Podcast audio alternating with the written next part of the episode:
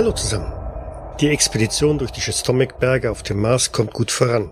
Zwar hat man nach einem Angriff durch wilde Rugis nicht nur die Hälfte der Lasttiere verloren, sondern damit auch einen Großteil des Proviants und der Ausrüstung, doch noch sind die Abenteurer unter der Führung von Caprita guten Mutes und nicht ansatzweise gewillt, die Suche nach dem Tempel aufzugeben. Eine große Höhle hat zuletzt ihre Aufmerksamkeit auf sich gezogen, und sie wagen einen Abstecher von ihrer südlichen Route, um eben dieses Gebilde von dem auch in den Aufzeichnungen in Karkaham die Rede gewesen sein könnte, zu untersuchen.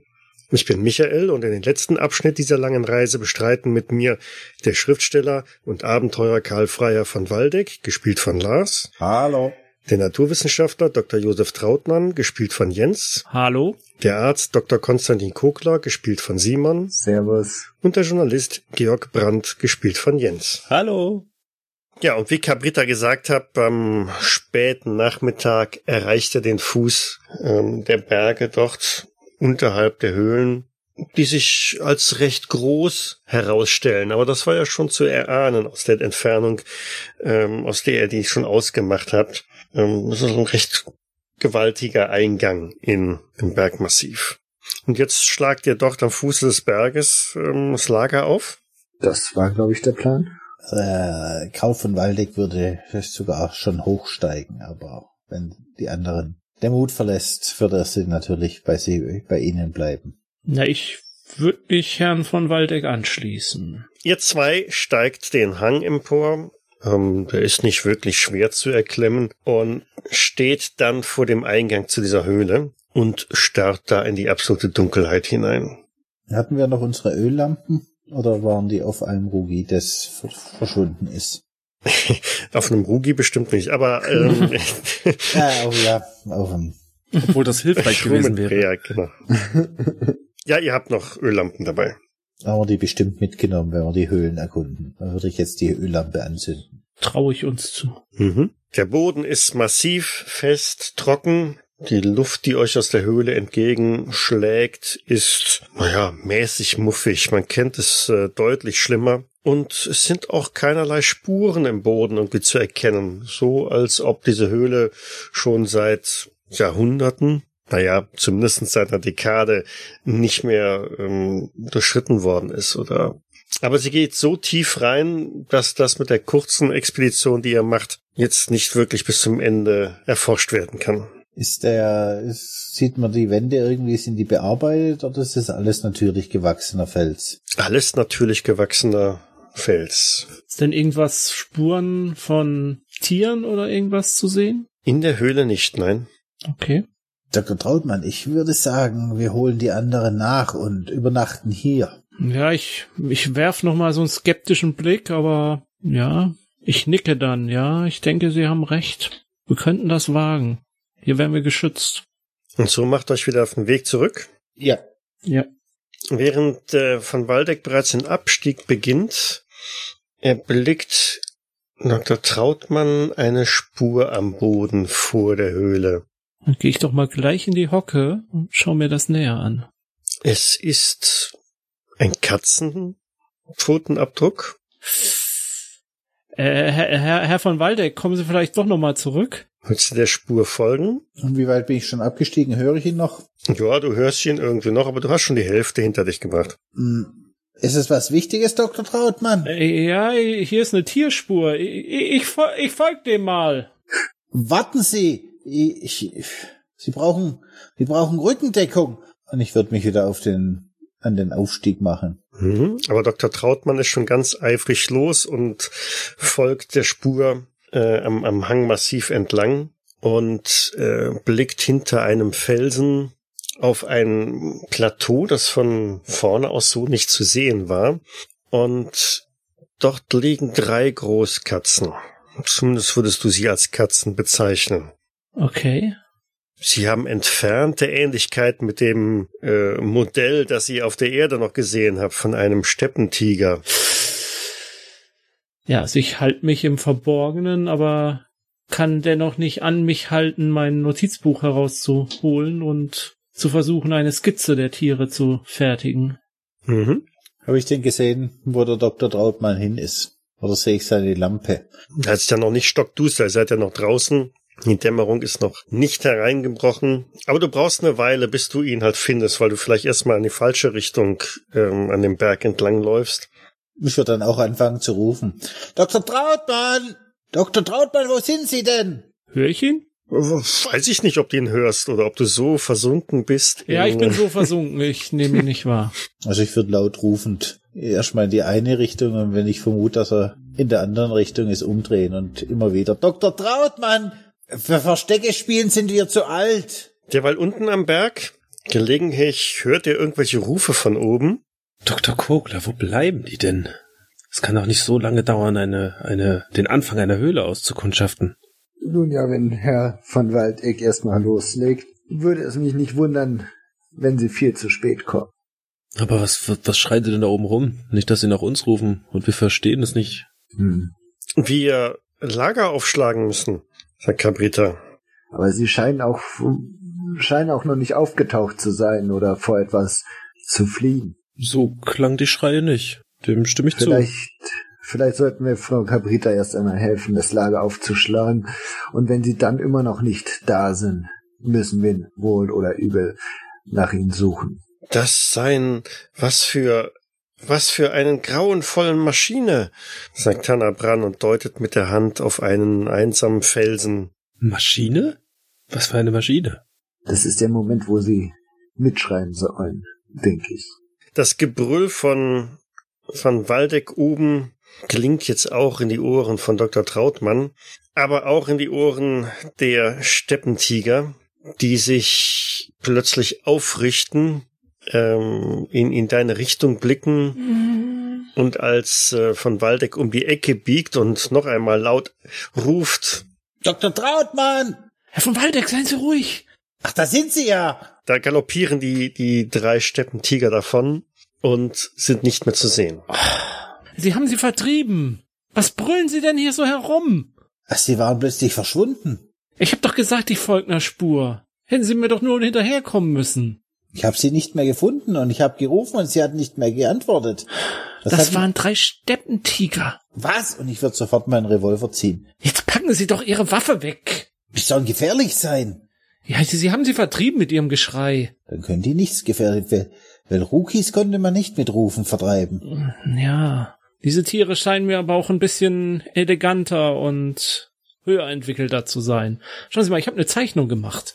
Sehen Sie sich das mal an. Aha. Und Sie sind sicher, dass es, dass Sie diese Tiere hier gesehen haben? Natürlich, schauen Sie doch hier die Spur. Dort drüben haben sie gelegen. Sich in der Sonne ge geahlt, also in den letzten Sonnenstrahlen. Das haben wir versäumt, Caprita zu fragen, wie Steppentiger schmecken. Raubtiere sollte man sowieso nicht. Ja, la- lassen Sie uns zurückgehen. Ja. Meinen Sie, die kommen in die Höhle? Ja, wenn, wenn, wenn man sie wirklich mit katzenartigen Wesen von der Erde vergleicht, dann, dann sind sie ja vielleicht eher nachtaktiv. Ja, dann könnten sie uns genauso gut auch auf draußen, auf, auf, wenn wir unten am Berg äh, siedeln, könnten sie uns genauso gefährlich werden. Also, das wird mich jetzt nicht von der Höhle abbringen, unbedingt. Stimmt, da kann ein Steppentiger einen zumindest nicht ins Genick springen. Ah, die anderen machen sich bestimmt schon Sorgen. Lassen Sie uns erstmal runtergehen. Unten am Hang des Bergs wieder angekommen, hat Cabrita schon längst begonnen, ähm, das Lager dort einzurichten. Aber ihr stoßt auf mindestens zwei besorgte andere Erdenbewohner. Wo waren sie denn? Das sollten Sie ihn fragen. Und ich deute auf Dr. Trautmann. Wir haben uns schon Sorgen gemacht. Fast, fa fast wären wir ihnen nachgegangen. Ah, ich, ich, ich hab, ich hab drei Steppentiger entdeckt. Hier in der Nähe. Wenn, wenn Sie, von hier können Sie das nicht sehen, aber wenn Sie da sich links an dem Höhleneingang vorbei, da, da kommen Sie auf ein Plateau und da, da lagen Sie. Wenn sie aber drei Steppentiger gesehen haben, warum kamen sie dann nicht laufend hier runter? Ja, die Tiere waren vollkommen harmlos. Die wollten von uns nichts. Er hat sie sogar gemalt. Zeigen Sie das Bild. Ja, ja, hier, schauen Sie mal. Was für edle Tiere. Ja, Und im Gegensatz zu Rookies konnte man sie mit Rufen vertreiben. Also scheinen die gar nicht so gefährlich zu sein. Ja, jedenfalls Ihre Rufe, Herr von Waldeck. sie haben sie aufgeschreckt? Ich war auf der Suche nach Dr. Trautmann. Und dann ruft man, wenn man jemand sucht, oder nicht? Ja, was ist dann keine schlechte Idee, hier, hier so nah an den Steppen die Tigern zu rasten? Ich meine, wenn wir schlafen und sie im Schlaf kommen, Ja, wir, deswegen dachten wir, wir, wir, wir ziehen uns doch nach oben in die Höhle zurück. Da können sie uns nicht von oben anspringen, sondern nur von der Seite angreifen. Also haben sie erst angefangen, lautstark zu rufen, nachdem sie festgestellt haben, dass in der Höhle niemand lebt. Richtig? Also die Höhle scheint unbewohnt, genau. Da waren keine Spuren. Jetzt schauen Sie nicht so wie ei- drei Tage Regenwetter. Wird schon nichts passieren. Mhm. Mittlerweile ist die Dämmerung durchaus schon eingebrochen und Cabrita ist ein wenig nervös und fragt, Lager jetzt hier gebaut, ähm, jetzt Lagerhöhle? Dann beeilen. Ja, ja. Wegen der Steppentiger. Lassen Sie uns zusammenpacken. Wenn wir alle anpacken, dann, dann haben wir das ganz schnell da oben aufgebaut. Kriegen wir die Lasttiere dort hoch und hinein? Oder müssen wir die unten angeleitet lassen? So steil ist der Weg dort nicht. Und, und Platz genug ist in der Höhle. Nun dann, dann, dann sollten wir uns beeilen. Jeder packt an und los. Es dauert bis wirklich tief in die Nacht, bis ihr das gesamte Material, einschließlich der Rumit Brea, den Hang hinauf äh, transportiert habt in die Höhle rein. Und tatsächlich, sie ist groß genug, alle passen hinein und neuerlich fallt ihr dann also erschöpft in den Schlaf. Dr. Trautmann ist sicherlich noch eine ganze Weile äh, wach und blickt auf die Zeichnungen, die er gemacht hat, macht vielleicht hier und da noch kleinere Korrekturen, die er aus seinem Gedächtnis hervorkramt irgendwie ahnend oder wissend, dass dies wahrscheinlich sein großer Durchbruch sein könnte, als erster, der eine qualifizierte Zeichnung dieser seltenen Marsbewohner gemacht hat. Als die ersten Sonnenstrahlen dann auch schon in die Höhle wieder reindringen, am nächsten Morgen steht Cabrita schon wieder auf und treibt alle zur Eile und fragt jetzt, ähm, ähm, wo weitergehen? Ähm, weiter Süden oder ähm, Höhle? In die Höhle natürlich. Wir Licht brauchen.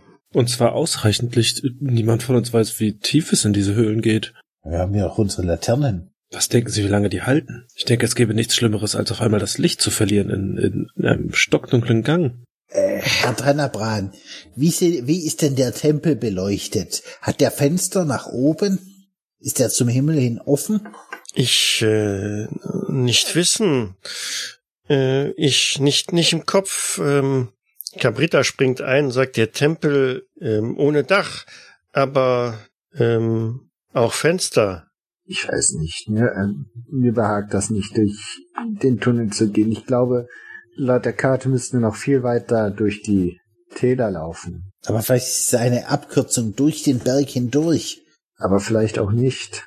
Wo bleibt Ihr Abenteuergeist, Dr. Kogler? Herr Trautmann, Herr Dr. Trautmann, Sie sind doch aber dabei, die Höhle zu erkunden. Ja, ja, ja, doch. Also es tut mir leid, meine Herren, aber ich- ich- da, da, da, da, die Neugier übermannt mich da doch sehr. Also wir, wir sollten uns das ansehen. Und, und was denken Sie, wie viele Tage wir uns das ansehen sollten? Bis wir wissen, ob wir dort weiterkommen oder nicht?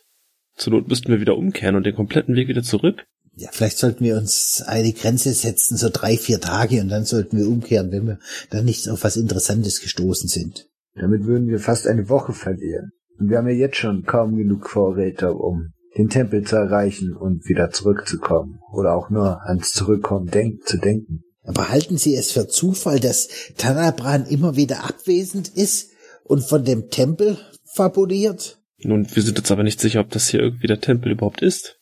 Und wir bewegen uns in den Chistomic-Bergen, wo der Tempel liegen soll. Hier, sie abgesehen von dem Tal, äh, sahen die Täler und Wege, durch die wir gekommen sind, ja ziemlich ähnlich aus. Das könnte schon gereicht haben als Stimuli.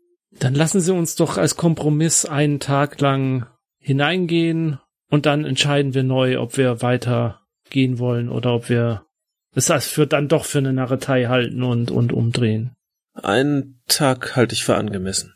Wie sehen Sie das, Dr. Kogler? Ich denke, die Gesundheit des Patienten hat oberste Priorität, aber ich befürchte, unsere Nerven halten es nicht aus, wenn wir von Waldeck nicht die Höhlen erkunden lassen. Ein Tag. Und wenn wir auf was Interessantes stoßen, dann können wir das auch auf zwei Tage erweitern, oder nicht? Das, das eventuell schon. Lassen Sie uns erstmal den einen Tag rumbringen und versuchen, den neu entfachten Abenteuergeist nicht äh, im Mund eines dieser Steppentiger landen zu lassen.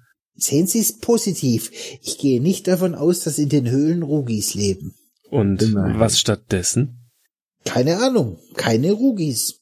Wir also durch Höhle. Ja. Vorerst. Durch Höhle. Dann wir nicht Zeit verlieren. Damit schnappt sie sich eines der Rumetbreas, das Leittier, und wer, wer Licht? Ich, ich, ich, und ich würde auch mich an ihr vorbeidrängeln und vorne die Vorhut übernehmen. Ah, ruft Tanaban, ein Blitz, als du das Licht anzündest. Und alles, alles weg. Nein, alles da, es wird hell. Alles gut, Herr Tanabran. So schreitet ihr dicht hintereinander, um möglichst viel Licht zu sparen, in die Höhle hinein.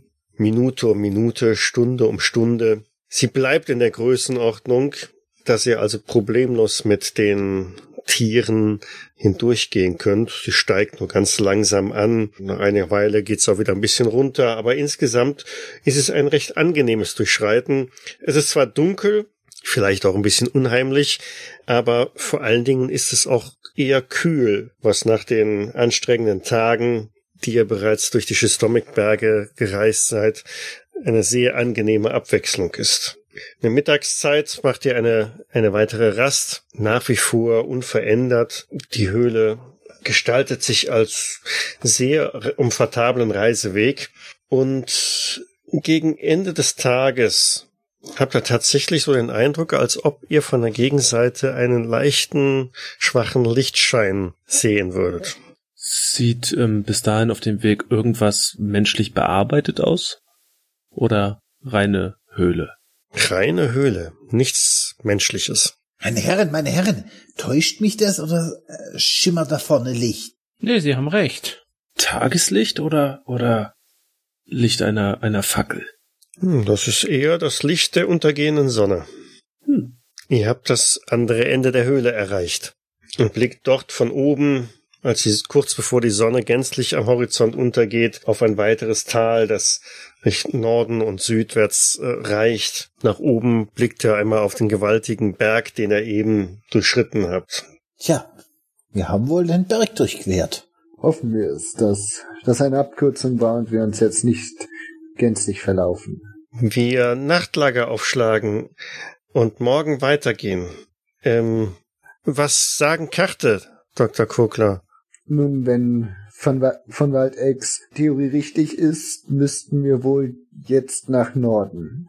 Dann wir morgen nach Norden reisen. Herr Britta, haben Sie kein Gefühl, keinen angeborenen Instinkt, wo wir hin müssen? Schistomikberge an vielen Stellen so aussehen. Ähm, viele Höhlen geben. Ich nicht alle Schistomikberge kennen. Tanabran, was sagen Sie denn dazu? Sie müssen doch auch irgendeine Meinung haben, ob wir hier richtig sind oder nicht. Ich glauben Krone ist doch zum Greifen nah, aber der Leute, aller vielen Leute. Mhm. Ja. Von Waldeck. Ich habe keine Ahnung, was er sagt. Ich glaube, der arme Kerl verliert endgültig seinen Verstand. Langsam scheint es mir auch, als ob er zunehmend verwirrter statt klarer wird. Ich bleib bei meiner, bei meiner Meinung, dass sein Bruder ihm mit schwarzer Magie verhext hat. Oder hat, hat Caprita nicht was von, von einer bösen Frau gesagt? Ja, wie, wie war das noch? Aber sie stritt ja auch vehement ab, dass es irgendwelche Magie in ihrem Volk gibt. Und das will ich auch hoffen, dass dem so ist. Am nächsten Morgen geht's wieder weiter Richtung Norden. Cabrita ist ähm, wieder sehr gut gelaunt, treibt die gesamte Reisegesellschaft an. Wir heute gut Strecke machen. Wir früh losgehen. Wo bleiben ähm, von Waldeck? Ich bin ja schon da, Caprita. Erkennen Sie die Landschaft wieder? Ich glaube ähm, schon gewesen. Tanabran ähm, ähm, mir gesagt, ähm, er auch schon gesehen. Wann hat er das gesagt? Ähm, diesen Morgen, ähm, als äh, Sonne aufleuchtete. Ähm, auf los? Ja. Ja, ja, wir müssen uns sputen. Und damit legt sie wieder ihren forschen Schritt an und schreitet voraus. Meine Herren, meine Herren, finden Sie das nicht merkwürdig? Dieses Verhalten von Tannabran und Caprita? Was, was meinen Sie? Also Tannabrans Verhalten ist äh, durchaus ungewöhnlich. Aber jetzt auch, auch dieser neue Elan und diese fast kindliche Vergnügtheit. Nun ja, wir nähern uns anscheinend dem Ziel. Was haben Sie erwartet? Wenn sie anfangen, sich zu erinnern und sich wieder etwas sicherer sind, wo wir hier sind, ähm, kann das doch eigentlich nur positiv für uns sein. Wir haben uns auch entschlossen, hierher zu kommen. Jetzt führt doch kein Weg mehr zurück. In der Tat. Ich möchte auf jeden Fall die Schlucht nicht wieder hochklettern. Das Tal führt im Groben und Ganzen die ganze Zeit nach Norden. Ihr seid mehrere Tage unterwegs. Sicherlich ähm, fast sieben Tage geht es immer nur in Richtung Norden, Nordwesten, Norden. Es gibt keine weiteren Abzweigungen mehr. Der Weg ist relativ klar gegeben. Und am Mittag des ähm, siebten Tages öffnet sich auf einmal wieder dieses Tal in ein recht großes Areal. Ringsum ragen die Schistomikberge weit hoch. Die Fläche ist hier nicht von Gras bewachsen, sondern es ist wirklich ganz flach, eben, staubig, roter Machsand, der sich dort angesammelt hat. Kana, Gibra, was habt, was habt ihr vor? sagt Tanabran und äh, fällt ohnmächtig zusammen. Gibran, war das nicht der, der Name des neuen Kanalprinzen? Richtig. Es kommt alles bei ihm zurück. Es kommt alles zurück bei ihm. Ich glaube, wir am Ziel sein, sagt Cabrita. Wir hier Tempel finden. Erstmal sollten wir Herrn Tanabran aufhelfen, bevor wir anfangen, irgendwelche Tempel zu suchen. Ich will nicht wissen, was in dem Kopf von diesem armen Kerl vorgeht. Herr Tanabran, sind Sie da? Er kommt langsam wieder zu sich, nachdem er so ein bisschen Wasser eingeflößt habt. Wo, wo wir sein? Laut Cabrita nahe des Tempels, den wir suchen. Wir am Ziel? Können Sie sich an Ihren Bruder erinnern? Gibran? Name mir sagen, ich aber keine Erinnerung. Das war das Letzte, was Sie gerufen haben, bevor Sie unmächtig geworden sind. Ich Bruder gerufen? Meine Herren, wir weiter, wir, wir schnell weiter, sagt Cabrita und drängelt. Erkennen Sie die Gegend wieder, Cabrita? Ja, ich sicher. Dies, dies sein ähm, äh, Tal des, des Tempels. Und sind Sie sich denn noch sicher, dass hier nicht irgendwo Wachen oder sonstiges aufgestellt sind, die uns jetzt eventuell schon beobachten? Wenn schon beobachten, dann schon spät. Aber ich nicht glauben hier Wachen. Tempelruine aus ähm, ähm, nur nur wo ähm, Tal sehr groß. Wir suchen müssen. Ist es eher in den Seitenwänden der Täler oder am Ende des Tals? Ähm, Tempel bei Hand. Ähm, Berg wie Hand. Dr. Kogler, da war doch auch diese, diese Hand auf der Karte, richtig? Genau, ganz im Norden der, des kan der Schlucht, in der wir uns jetzt befinden sollten. Dann äh, scheint es so, als ob wir sie durchqueren müssen. Dann werden wir ihr folgen. Also rafft euch wieder auf und weiter geht's. Ja. Mhm. Ja. Und nach rund einer Stunde des Marschierens habt ihr wirklich auch den Eindruck, dass gegenüber sich da ein paar Felsspitzen herauskristallisieren, die wie vier Finger sich nach oben strecken. Ich würde mal mein Fernglas zu Rate ziehen. Mhm. Und im Fernglas siehst du sogar noch deutlicher. Ein Schatten, der irgendwie darauf geworfen wird im unteren Bereich, sieht sogar aus wie eine Handfläche. Ja, die Hand eines riesen Marsianers oder wie auch immer ragt da aus dem Boden empor. Meine Herren, Heureka, würde Archimedes sagen. Und ich würde mal mein Fernglas weiterreichen. Ein erstaunlicher Berg. Aber einen Tempel seht ihr dabei nicht. Der von Menschen äh, Marsianerhand geformt wurde, dieser Berg, oder ist das natürlichen Ursprungs? Dr. Trautmann, Sie sind doch Experte. Experte, Experte, weiß ich nicht, aber glauben Sie wirklich, diese Marsianer wären in der Lage, so etwas Großes zu erschaffen? Na, immerhin haben Sie auch die Kanäle geschaffen. Ja, schon, aber nun gut, unsere ägyptischen Vorfahren haben die Pyramiden erbaut, ohne das Rad zu kennen. Warum sollten sie nicht die Marsianer das hier auch erschaffen haben? Ach, ich weiß es nicht, ich kann es Ihnen nicht sagen, aber ist, ist das unser Ziel? Auf jeden Fall. Doch wir finden Tempel. Nun, vielleicht zeigt sich in der Nähe ein Eingang. Ja, dann sollten wir jetzt keine Zeit mehr verlieren. Weiter, einfach weiter. Auf, auf, frisch ans Werk. Den Rest des Tages marschiert er weiterhin durch diese Steppe, ähm, beziehungsweise eher Wüste und müsst sogar noch mitten auf dem Areal ein Nachtlager einrichten, um am nächsten Morgen dann die letzten Kilometer bis zum Ziel zu marschieren. Und tatsächlich vor der Hand wird auf einmal, da sieht man auf einmal ein paar Ruinen herausragen aus dem Boden. Und je näher ihr kommt, desto klarer wird es, hier ist tatsächlich ein antikes Objekt mal gebaut worden. Es hat recht große Ausmaße, es hat einen Durchmesser von sicherlich 30 Meter irgendwann mal gehabt und ist kreisrund. Umgeben von vier Säulen, die oben in unterschiedlicher Höhe abgebrochen sind. Ein Dach hat das Objekt auch nicht mehr, wenngleich die Mauern immer noch fünf, sechs Meter emporragen und umgeben sind von einem kreisrund gepflasterten Areal. Das ist ein Tempel, wir Tempel gefunden, sagt Cabrita. Beeindruckend. Meine Herren, schade, dass wir nichts haben, um anzustoßen. Das glaubt uns niemand. Sie müssen das mit Ihrer zeichnerischen Begabung festhalten, Dr. Trautmann. Ja, pff, ich, ich werde mein Bestes geben, aber ich glaube kaum, dass mein Talent ausreicht, die, die, dem hier gerecht zu werden. Aber ja, ja, dennoch, ich, ich beginne gleich und ich zücke meinen Block. Den, den Rest müssen wir versuch, äh, versuchen mit Worten zu beschreiben. Das sollte das geringste Problem sein. ich sehe eine, eine ganze Artikelserie vor mir von Waldeck. Statt dass Sie das Buch fertig schreiben, sollten wir es vielleicht wirklich in Episodenform in die Zeitung bringen. Was meinen Sie? Auf jeden Fall. Das Bauwerk erinnert euch so ein bisschen an, an Gebäude der Antike, vielleicht sogar noch älter. Also das sind sicherlich mehrere tausend Jahre her, die vergangen sind, seitdem dieses, dieser Tempel hier errichtet worden ist.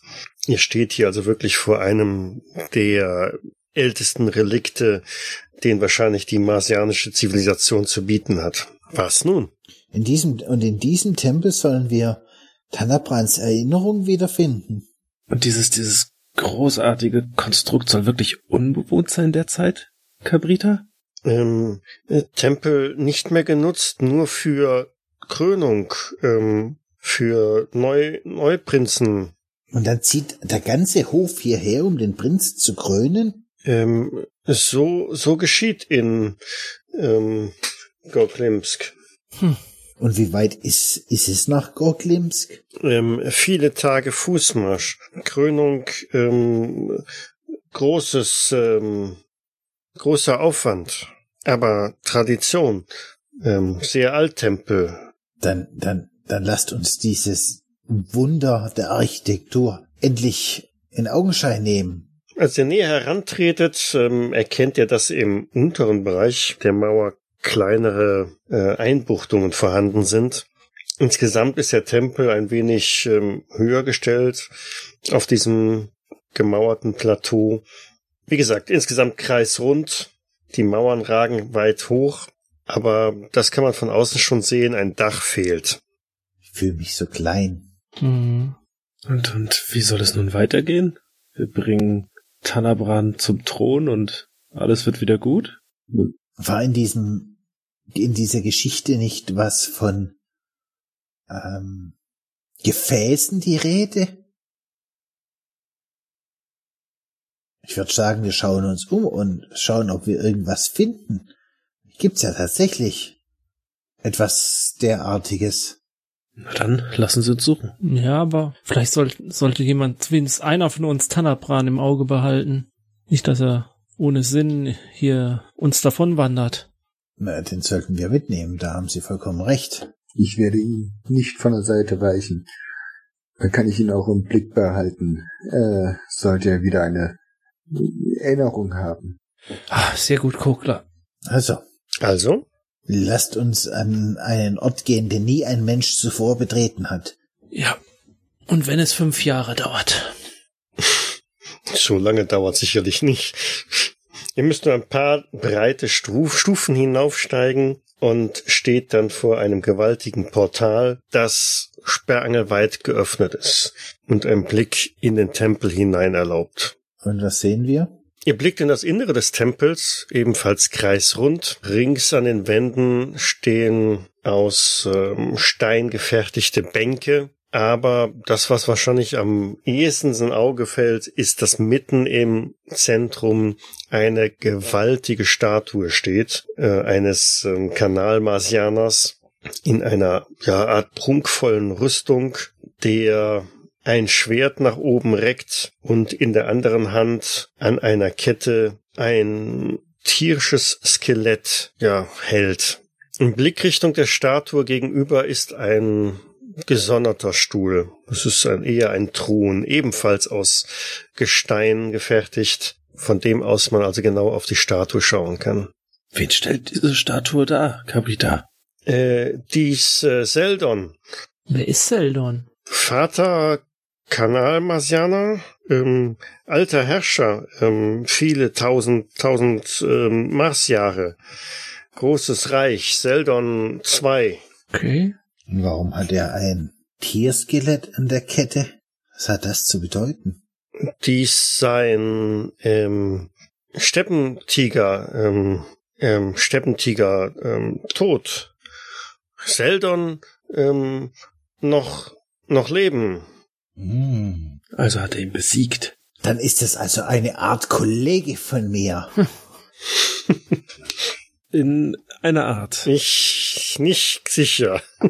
Wenn ihr euch das ähm, Tigerskelett genauer anschaut, Ja. dann sicherlich genau. Dr. Trautmann macht das ganz bestimmt, weil Mhm, mhm. entdeckst du, dass in den Augenhöhlen des Tieres ja kristallin glänzende Einsätze sind. Ich fass das mal an. Ja, kannst du machen. Es ist äh, vergleichsweise kühl. Kann man das irgendwie entfernen oder, oder was dran ab, abhobeln? Nein. Ab- Nee. Nein, die kannst du nicht entfernen. Die sind also richtig fest drin. Ähm, aber du pustest halt dagegen oder hauchst dagegen und ähm, dadurch kannst du so ein bisschen den Staub, der da dran ist, wegwischen. Ja. Und ähm, dieser Steppentiger blickt dich halt ganz, ganz genau an. Okay. Dr. Kogler, das da vorne sieht aus wie ein Thron. Meinen Sie, wenn wir Tanabran draufsitzen, dann kommen seine Erinnerungen zurück? Im besten Fall. Sonst wüsste ich auch nicht viel mehr Möglichkeiten. Herr Tanabran, wollen Sie sich mal auf den Thron setzen? Vielleicht kommt ihr Ihre Erinnerung zurück, die man Ihnen hier geraubt hat. Äh, Thron nur für Prinz. Deshalb sind wir doch hier. Sie sind der Prinz. Ich sein Prinz, ich setzen. Damit schreitet er zum Thron und setzt sich darauf. Und wieder habt ihr so den Eindruck, das passt. Der weiß genau, wie er sich bewegen muss. Es ist direkt so eine gewisse Würde, die er ausstrahlt, als er auf dem Thron am Platz nimmt und die Arme auf die Lehnen setzt und ähm, eine gewisse Art an, an Stolz repräsentiert. Dr. Trautmann blickt derweil ja immer noch auf, auf den Tiger und, oder auf das Tigerskelett und die Kristallaugen da drin und kommt so ein Eindruck, als hätte sich da in dem Moment der Kopf von dem Tiger ein wenig bewegt. Okay. Ich, ich, ich weich mal ein bisschen zurück. Der Kopf des Tigers, das, der Blick folgt dir ein wenig. Ähm, meine Herren, könnten Sie mal bitte herkommen? Was gibt es denn? Äh, Sie müssen mir mal helfen zu sehen, ob, ob ich noch klar bei Verstand bin. Aber schauen Sie mal, wenn ich jetzt so rübergehe, haben Sie nicht auch den Eindruck, als würde mir der Blick dieses Tieres folgen? Habe ich den Eindruck? Ja, Nun, jetzt, jetzt, wo Sie es so sagen, hm, das vielleicht äh, Lichtreflexionen und wir bilden uns das ein? M- muss ja eigentlich, oder? Was anderes äh, würde mir hier nicht einfallen. Dr. Kogler von Waldeck, schauen Sie doch auch mal. Vielleicht, Mich beunruhigt das irgendwie etwas. Was, was gibt's denn, meine Herren? Dr. Trautmann ist der Ansicht, dass der Kopf äh, des Tieres sich bewegt oder jedenfalls äh, sein Blick seinen Schritten folgt. Überzeugen Sie sich selbst? also tatsächlich ist so, wenn Dr. Trautmann so immer einen Schritt zur Seite macht, dass dann der Kopf weiter immer schön auf äh, Dr. Trautmann gebannt ist. Tja, da scheinen Sie einen neuen Verehrer zu haben, Dr. Trautmann. Cabrita ähm, sagt, ähm, wir ähm, andere Ebene äh, aufmachen. Ähm, ich letzte Mal hier die Statue anders. wie, wie meint sie das anders? äh, Statue gedreht. In welche Richtung? Ähm, ich nicht mehr genau wissen, aber nicht Thron angeschaut. Von Waldeck, was meinen Sie? Sollen wir versuchen, sie zu drehen? Ein- Auf einen Versuch käm's an. Kann ja nichts schaden. Wobei die, die Haltung natürlich, dass ein der Kanalprinz auf den Herrscher schaut, eigentlich für mich eine natürliche Haltung ist. Aber Wohl wahr. M ma machen Sie ruhig. Ich behalte mal weiter den Tiger im Auge. Ja. Ihr tretet an die Statue heran und sucht nach irgendwelchen Punkten, wo man ordentlichen Pack anhaben könnte. Es sind keine Griffe irgendwo vorgesehen. Ähm, Und mit aller Kraft, die ihr da irgendwie aufwendet, die Statue lässt sich nicht bewegen. Nicht ansatzweise. gibt's irgendwelche Schleifspuren auf Boden, die man sehen könnte? Nein. Aber beim Durchforsten des Raums ähm, fällt euer Blick auf die Bänke, die dort überall ringsum stehen. Und dort sind kleine Zeichen in jeder Bank eingraviert. Jede Bank trägt ein anderes Zeichen. Caprita Tanabran. Sie äh, meinen? Ich würde auf die, die Zeichen deuten. Sagen die Ihnen was? Sind das vielleicht ähm, irgendwelche Adelshäuser? Hm, Nein, dies äh, Zahlen hier ähm, link, links ähm, eins, zwei, drei, vier, fünf, sechs, sieben ähm, und da rechts ähm, neun, zehn, elf, zwölf, dreizehn, vierzehn, fünfzehn. Hm. Acht fehlen. Wo seien acht? Gibt's auf dem Mars vielleicht keine acht? Natürlich wir acht haben. Acht, eins weniger als neun. Hat die eine ma magische Bedeutung, die acht auf dem Mars? Acht, zwei Hände voll sein. Das was mit der mit der Thronfolge zu tun? Der achte? Steht am Hm. Thron irgendeine Zahl? Ist der Thron vielleicht der achte Sitzplatz? Ja, Thron ist acht. Wir Mars. Und sie deutet nochmal auf ihre Hände und sagt, ähm, ähm, wir vier Finger äh, anhand. Ähm, wir zählen acht. Aber dann fehlt die, der achte Sitz doch nicht, oder? Das ist vielleicht die Bedeutung, wenn man alle Finger, beide Hände benutzt, dass das dann vollständig ist und dass es durch den Kanalprinzen das Volk vollständig ist. Klingt durchaus plausibel. Und deswegen steht der Thron an achter Stelle. Dann ist nur noch die Frage, warum Caprita sich daran erinnert, dass die Statue falsch herumstand. Oder zumindest in einer anderen Richtung. Das muss ja dann auch irgendeine Bedeutung haben. Vielleicht stand der Thron an anderer Stelle. Nein, Thron nicht. Jetzt sich erinnern. Priester. Was? Priester vor Statue. Äh, Geheimzeichen. Geheimzeichen? Ja, ich nicht sehen konnte. Ähm, aber Priester Zeichen, dann Seldon bewegt. Haben Sie auf ein Geheimzeichen gedrückt oder haben Sie ein Geheimzeichen gemacht? Geheimzeichen gemacht. Tanabran, wissen Sie vielleicht welches Zeichen? Ähm, wichtig Zeichen ist äh, sein, sein Acht. Und wie sieht das Geheimzeichen aus? Acht als Schriftzeichen? Oder Nein, ähm, Hannabran hebt beide Hände hoch und streckt seine Finger aus. In dem Moment rotiert die Statue hinter euch, dreht sich um 180 Grad und blickt in den Richtung Ausgang. Wo schaut der Tiger hin? Dreht sich mit. Also schaut nicht mehr Dr. Trautmann an. Nein. beruhigender?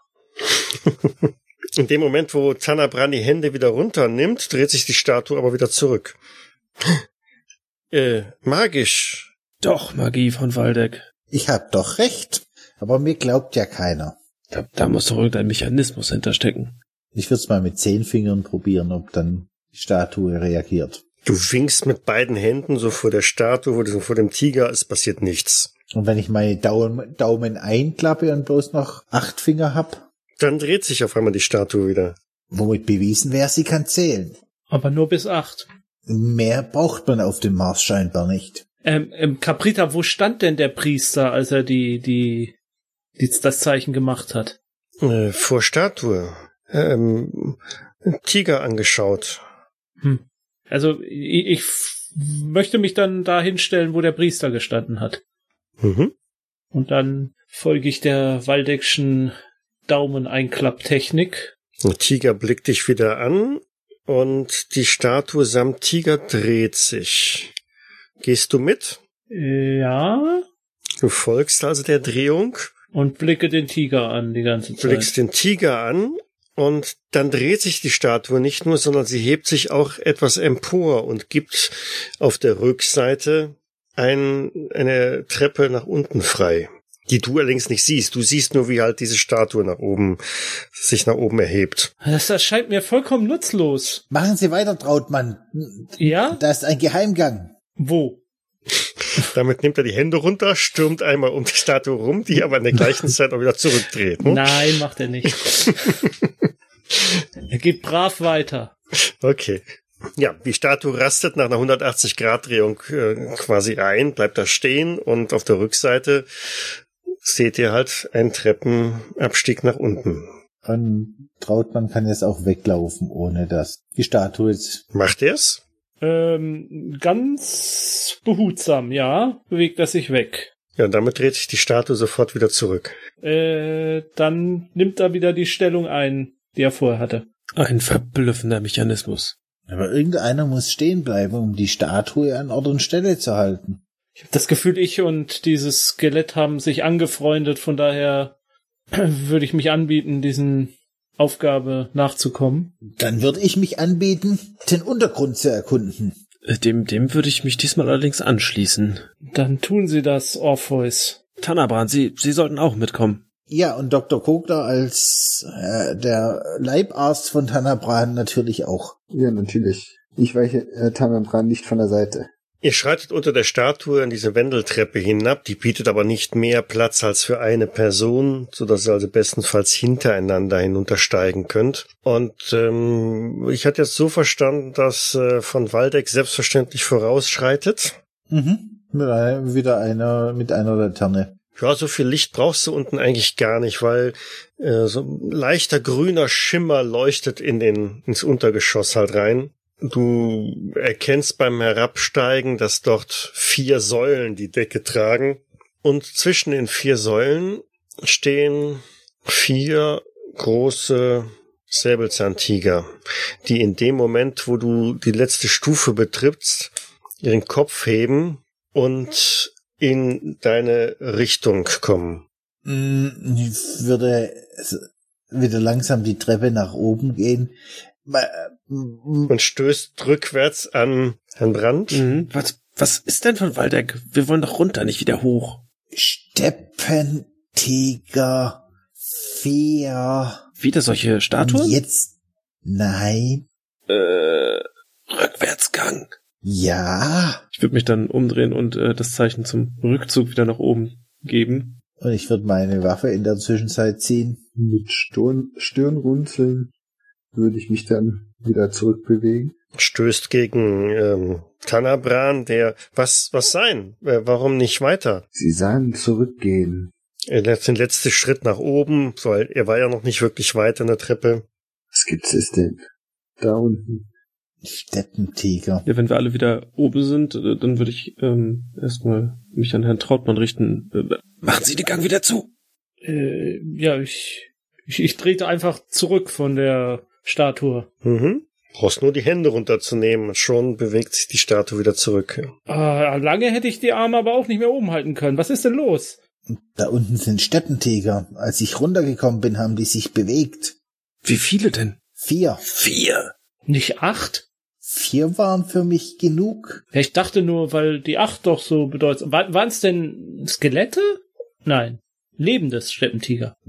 Es waren richtige Steppentiger, oder? Hm, gib mal eine Wahrnehmungsprobe. Naja, jetzt wo du so ein bisschen drüber nachdenkst, sie sahen aus wie Steppentiger, wobei du ja noch keine wirklichen Steppentiger gesehen hast, aber ähm, sie bewegten sich ein wenig unnatürlich, ruckartig, steif. Sie sahen zumindest aus wie auf der Zeichnung von Dr. Trau- Trautmann, aber äh, Dr. Trautmann, Sie hatten gesagt, das wären anmutige Katzen. Ja, ja, genau. Äh, für mich hatten das eher was von arthritischen Kühen. Waren es vielleicht doch wieder solch mechanische Statuen? Ach, kommen Sie, was, was Sie meinen wie so ein, eine Modelleisenbahn oder ein, ein Blechspielzeug? Ja, oder so ein, so, so, so, ein, so eine animatronische Marionette, sowas habe ich mal auf, auf einem Jahrmarkt gesehen. Die, die, Fra die Frage ist nur, was das alles soll. Cabrita. Bitte, Sie sind hier auf dem Mars. Schauen Sie sich um. In einer Ruine. Warum soll es da irgendwelche Spielzeugtiger geben? Naja, aber dieser, dieser Mechanismus, der den Gang nach unten öffnet, ist ja auch äh, zumindest eine ungewöhnliche Mechanik. Geht denn der, der neu gekrönte Prinz ähm, immer diesen Weg hinab? Ich richte mich an Cabrita und Tanabran.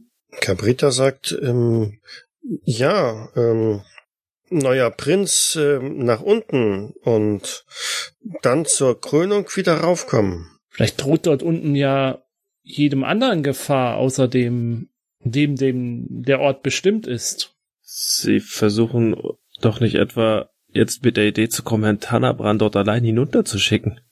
Naja, zumindest vielleicht vorgehen lassen? Ich meine, Herr, von Waldeck hat nun, nun mal viele Talente, aber martianisches Adelsblut gehört meines Wissens nicht dazu. Da muss ich Ihnen recht geben. Wären Sie bereit, es zu versuchen, Tanabran? Ich, ähm, naja, ich äh, sonst schnell wieder rauf, oder? Wir halten Ihnen den Weg frei, wenn Sie flüchten müssen. Ich großes Vertrauen in äh, von Waldeck. Das können Sie auch haben. Ich werde Sie nicht enttäuschen. Ja, soll ich dann wieder den Verkehrseinweiser geben? Dann lassen Sie selten äh, wieder tanzen. Ja, dann Finger, put your hands in the air. Und tanzt mit Seldon im zweiten einen Halbkreis, der wieder das Treppenhaus freigibt. Tanabram blickt noch einmal um und sich jeden genau an, atmet dann tief ein und dann schreitet er die Treppenstufen hinunter. Ich wink Tanabran mit meinem Revolver. Ja, Schritt für Schritt tritt er diese Wendeltreppe hinab bis äh, ganz nach unten und murmelt etwas äh, von ich, ich hoffe, dass Klimsk das wert und steht dann unten nur die letzte Stufe runter und ich sehe einen Tiger, ähm, aber nicht bewegen. Sind Sie schon ganz unten? Ich keine Stufe sehen. Dann gehen Sie doch weiter. Ähm, ah, Treppe hier hinten weiter runtergehen. Soll ich tiefer gehen? Meine Herren, meinen Sie, wir können folgen? Oder muss er diesen Weg alleine gehen? Ich vermute, er muss diesen Weg alleine gehen, weil wenn wir runtergehen, die Steppentiger kamen direkt auf mich zu, als ich die Treppe runterging. Nun denn. Höchstens, und ich schaue Caprita fragend an, sie ist auch Martianerin. Also ich glaube, Tanabran muss diesen Weg alleine gehen, als vielleicht um sich würdig zu erweisen. Was ich tun sollen, ruft er von unten hoch. Schauen Sie mal weiter runter. Ich gebe Ihnen Deckung von oben. Treppe weiter runtergehen. Tief runtergehen. Ja, dann gehen Sie mal. Brauchen Sie Licht? Hier Fackel. Ähm, ich entzünden. Und jetzt gehen runter. Sie mich noch hören? Ich bin bei Ihnen, Tanaban. Hier Stuhl. Hier Urnen. Die Gefäße. Da seine Gedanken drin sind. Ah, wie sollen wir ihm nur von hier aus helfen? Meinen Sie, wir können die Treppe einfach herunterstürmen und direkt die nächste Treppe runter? Oder kommen uns diese Tiger hinterher? L lassen Sie es ihn doch einfach erstmal versuchen. Wie viel Urnen sind es denn? Sieben. Warum nur sieben? Sehen die alle gleich aus? Eine, eine anders. Ähm, ohne Deckel. Dr. Trautmann, Sie hatten doch das, den Stammbaum. Wie viel Vorfahren hatte Tanabran denn? Hm, Da müssen Sie mal selber in mein Notizbuch gucken. Ich kann ja die Hände nicht runternehmen. Äh, Dr. Kogler, könnten Sie da mal in dem Notizbuch vom Dr. Trautmann nachschlagen? Ich muss ja Tanabran Schützenhilfe geben. Äh, Sie entschuldigen, wenn ich... Ja, selbstverständlich, Herr Kugler. Ich schlag mal im Notizbuch von Herrn Dr. Trautmann nach. Und? Ich habe keine Ahnung mehr. Kann mich auch nicht mehr erinnern. Es gab zumindest den Tannerbrand den ersten. Was ich machen sollen? Schauen Sie mal in die Urne ohne Deckel. Wir müssen ihn beschäftigt halten. Es würde mich nicht wundern, wenn dort Asche drin ist. Ohne sein leer. Und die anderen sehen alle gleich aus. Nicht exakt gleich. Alle etwas unterschiedliche Zeichnungen. Gibt's irgendwas, äh, was da drauf steht?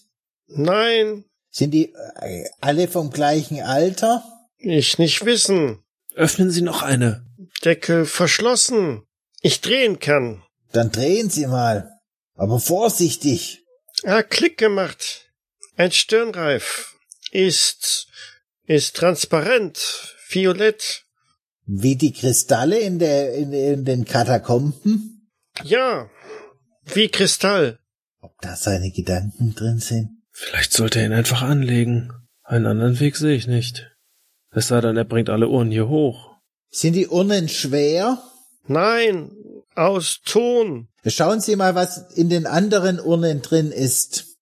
Vielleicht sollte er den Inhalt von den Urnen einfach nach oben bringen. Was meinen Sie? Ja, vielleicht. Oder auch das ist dort unten an diesen Raum gebunden. Ich kann es nicht sagen. Ich bin auch das erste Mal auf dem Mars. Cabrita, Drei, drei Urnen leer. Andere, anderen Verschluss. Ich probieren. Sie runterkommen? Das wird schwer wegen den... Können Sie die Urne tragen? Nicht alle. Vielleicht zwei ich tragen kann. Dann, wie viel sind noch voll mit und verschlossen? Zwei? Ja. Dann nehmen Sie die zwei verschlossenen und den, in diesen Stirnreifen kommen Sie noch mal zu uns nach oben. Von unten hört ihr leise die Schritte, wie sie immer lauter werden und Tanabran halt die Treppe raufkommt. Wenn ich von oben, run oben runter schaue, sehe ich, wie die Tiger sich bewegen, oder? Nein, die bewegen sich nicht. Also langsam müsste ich mal die Arme wieder runternehmen. Einen Moment noch, Trautmann, einen Moment noch. Vielleicht kann ja jemand ihn unterstützen und die Arme stützen. Äh, Wenn, wenn mir mal jemand an der Nase kratzen könnte, das wäre hilfreich. Wenn Dr. Kogler noch in der Nähe ist, wird er das mit Sicherheit tun. Falls nicht, mache ich das. Mit gebührendem Respekt. Sehr würdevoll. Ah, ich bin Ihnen was schuldig, Kokler. Cabrita, ich habe eine Frage. Wenn der Prinz von hier unten wieder nach oben gekommen ist bei der Zeremonie, hatte er dann äh, solche Kristalle angelegt an seinen Körper? Ist es etwa eine Art Nein. Königsgeschmeide? Nein? Nein. Sehr mysteriös. Und wie war das damals? Ist Tanabran runtergekommen, runtergegangen und sein Bruder kam dann wieder rauf? Ähm, Tanabran ähm, ohne Gedächtnis wieder äh, gekommen. Tanabran gespött. Ähm, dann sein Bruder nochmal runter und rauf als Prinz. Aber keiner weiß, was die da unten machen. Und vielleicht finden wir es ja gleich heraus. Ja. Wie weit ist Tanabran denn jetzt schon? Ja, das steht jetzt auch oben. Ah, Hält euch die beiden Urnen entgegen und du siehst diesen Stirnreif. Herr Dr. Trautmann, Sie können Ihre Arme Oh, senken. ja. Oh, danke, danke. Oh. Der Stirnreif ist ähm, ja so ein fliederfarbener Kristall und die beiden anderen Urnen sind halt noch geschlossen. Ihr seht auf ihnen so ein paar Konturen, paar Linien, die euch ein wenig an die Scherben erinnern, die Dr. Freud in Wien in seinem Büro hatte. Auf, auf dem Deckel? Nee, nee, an den Seiten so dran. Meinen Sie die Scherbe bei Dr. Freud? Das war die achte Urne? Vielleicht. Lassen Sie uns mal den Mechanismus von den anderen Deckeln anschauen. ähm, Deckel man drehen kann. Ähm, ich gedreht ähm, rechts, rechts, ähm, äh, dann, dann ich konnten ähm, äh, ziehen und drehen links und auf. Ich würde das bei dem einen probieren, so wie beschrieben. Mm, nee, das sperrt dann eher. Und wenn man es in die andere Richtung gerade spiegelverkehrt macht, Mhm. Dann schnappt der Deckel auf einmal auf und du blickst auf einen Kristallreif, der satt lilafarben ist. also anders wie den, den der Tanabran schon in der Hand hat. Ja, deutlich dunkler. Tja, Vielleicht sollten Sie diesen Stirnreif aufsetzen, Tanabran. nur welchen? Den dunklen oder den hellen? Ist nicht noch eine Urne da? Richtig. Vielleicht die erst nochmal? Dann würde ich mich der letzten Urne zuwenden und sie versuchen zu öffnen. Mhm. Erst wie Tanabran beschrieben und wenn das nicht klappt, quasi wieder spiegelverkehrt. Beides funktioniert nicht. Dann würde ich die Urne mal heben und schütteln. Ja, da klackert was drin. Meine Herren, ich brauche Ideen.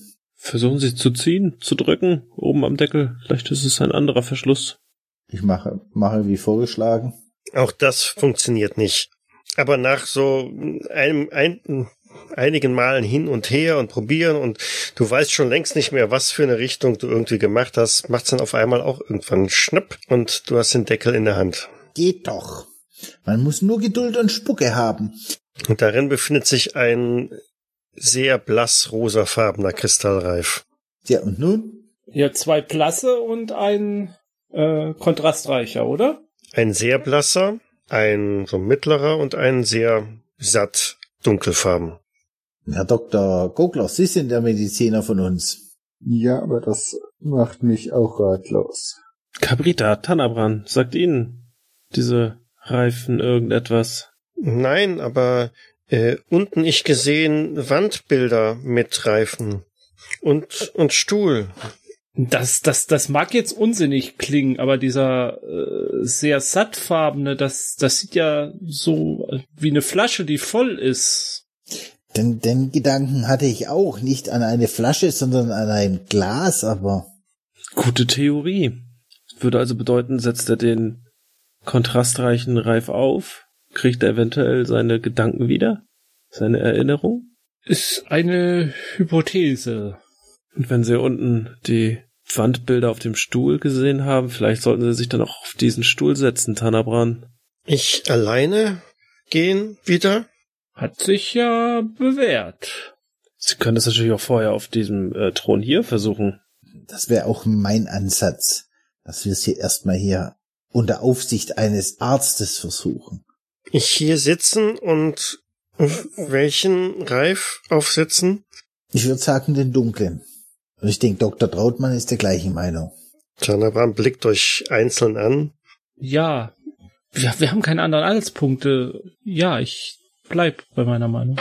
Damit geht er zögerlich zum Thron, setzt sich darauf und hält den dunklen Stirnreif in der Hand und blickt skeptisch und atmet tief ein und, und setzt sich dann diesen Reif einmal auf.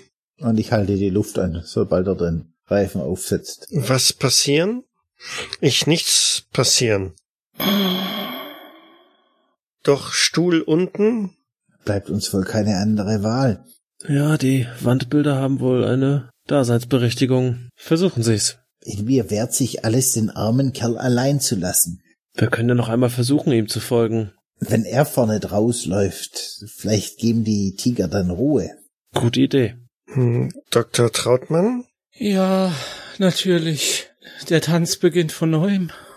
Knirschend dreht sich die Statue wieder, hebt sich hoch, gibt den Treppenabgang frei. Tanabran schnappt sich den Stirnreif und ähm, schreitet die Treppe hinab. Sie folgen? Ich bin direkt hinter Ihnen, junger Freund. Und ich dahinter. Und ich zuletzt. Nein, ich, ich letzt, sagt Cabrita. Und so steigt die Prozession die Stufen hinab bis ins erste Untergeschoss.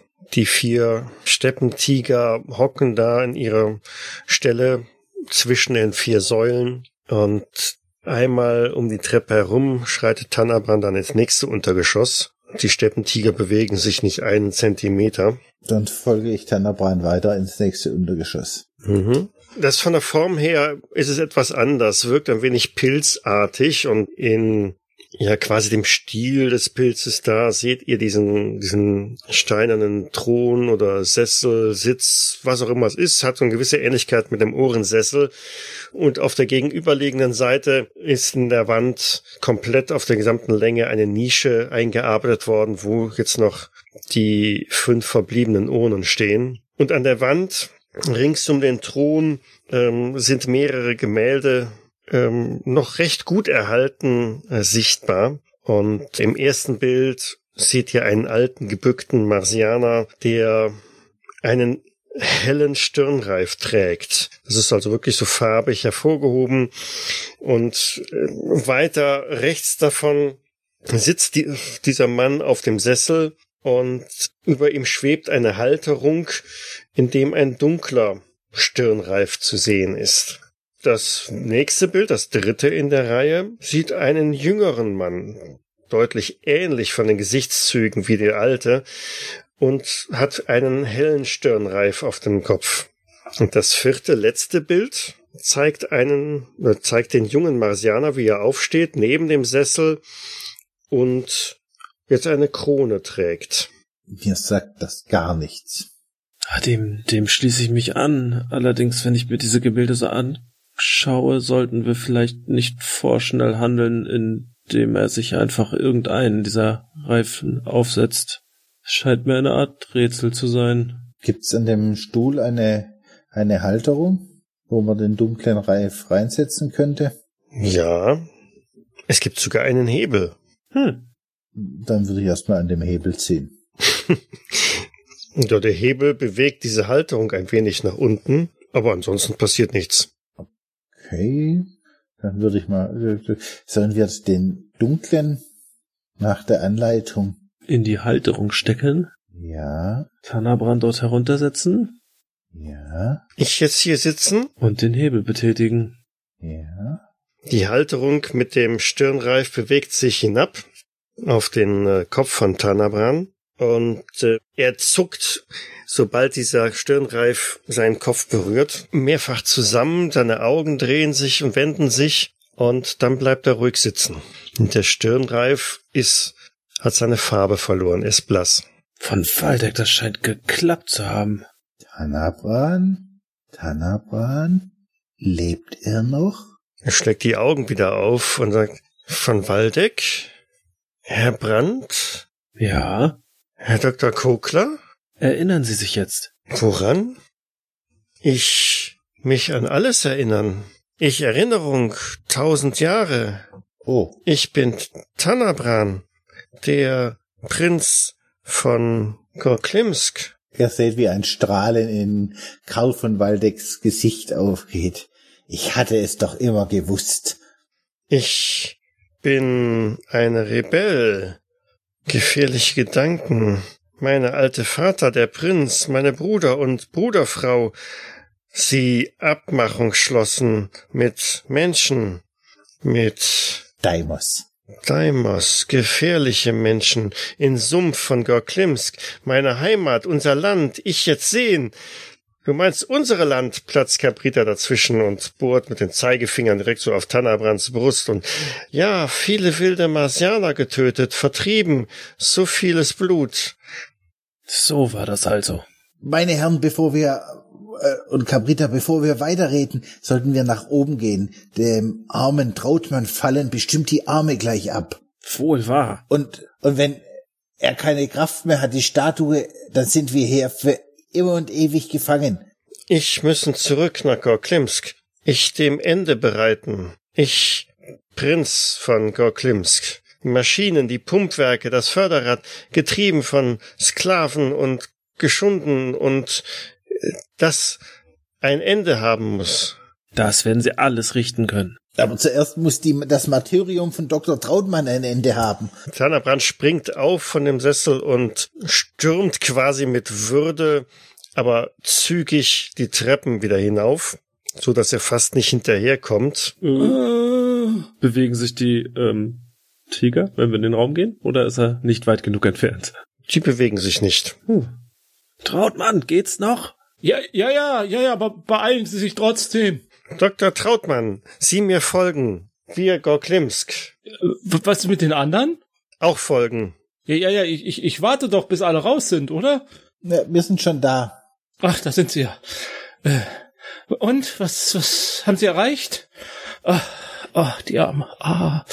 Was wir erreicht haben, dass Herr von Waldeck wieder, wieder mal Recht behalten hat. Genau, das ist das Einzige, was wir dort unten erreicht haben. Diesmal ist Tannerbrand derjenige, der die Reisegesellschaft anführt, zurück nach Süden und ein, ein wahnsinniges Tempo vorlegt, bei dem selbst Cabrita irgendwie ins, ins äh, Straucheln oder ins schwere Atmen kommt. Zielstrebig geht es nach Gorklimsk, seiner Heimat, seiner Kanalstadt, in der er mit recht wenig Aufwand seinen Thron zurückerobert, denn die Menschen erkennen ihn wieder und ähm, in Windeseile tut sich die Kunde halt oder verbreitet sich die Kunde, dass ähm, Tanabran wieder da ist, dass er geheilt ist, dass er nicht verrückt ist. Und irgendwie erwarten die Menschen ihn auch schon oder die Marsianer in Gorklimsk, denn das Unwesen, das sein Bruder auf dem Thron dort hat walten lassen, hat viele Leute von, sich von ihm abwenden lassen, aber er ist halt nach wie vor der Herrscher. Aber jetzt kommt Tanabran und holt sich seinen Thron zurück. Natürlich gibt es eine große Feierlichkeit zu Ehren äh, der Rückkehr und zur Feier der Helden, die Tanabran zurück zum Mars gebracht haben und ihm sein Gedächtnis zurückgegeben haben. Und natürlich wird auch dem großartigen Schriftsteller von der Erde, Karl von Waldeck, doch die Ehre zuteil, vor großem Publikum aus seinem Werk vorzulesen. Von dem er ein Exemplar, er wisst nicht woher und wie, aber er hat ein Exemplar dabei, das er der Kanalprinzlichen Bibliothek über, übereignet. Und einfach alle sind gezwungen zuzuhören. Selbstverständlich. es gilt als besonders Frevel, wenn man sich dieser Veranstaltung irgendwie entsagt. Selbstverständlich. Soweit wäre das dann. Der marsianische Patient. Geheilt? Geheilt, genau. Und einige wichtige Erkenntnisse über den Mars gesammelt. Ich glaube, dass Karl von Waldeck da genügend Stoff hat für weitere Romane. Auch Georg Brandt wird wahrscheinlich die nächsten Monate mit jede Menge Beiträge und Reiseberichte in den irdischen Zeitungen füllen. Muss ich auch, sonst kriege ich die Spesen nie abgestottert.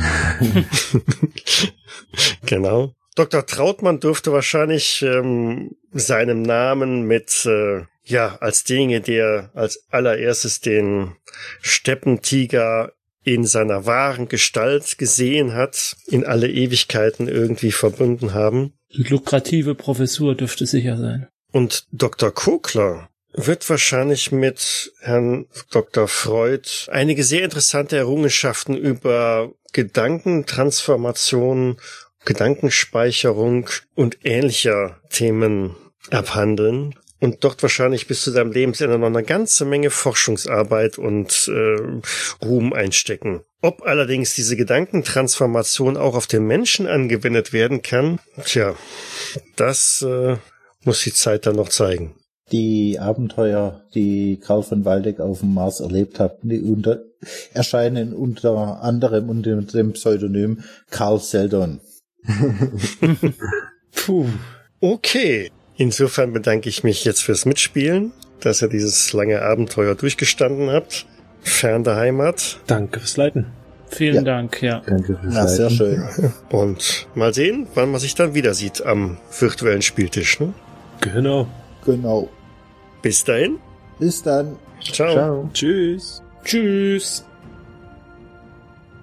Space 1889 ist ein Pen-and-Paper-Rollenspiel, wurde entwickelt von Frank Chadwick und erscheint in Deutschland im Uhrwerk Verlag. Ich danke dem Uhrwerk Verlag für die freundliche Genehmigung. Die Musik im Eingang und Abspann dieser Folge ist von Ralf Kurziefer aus dem Album Space 1889 Music of the Ether. Weitere Informationen findet ihr auf jägers.net. Dort besteht auch die Möglichkeit der Kommentierung und des Feedbacks. Wir freuen uns aber auch über Bewertungen bei iTunes und anderen einschlägigen Portalen und besonders auch über eine kleine finanzielle Unterstützung auf Patreon. Vielen Dank fürs Zuhören. Bis zum nächsten Mal.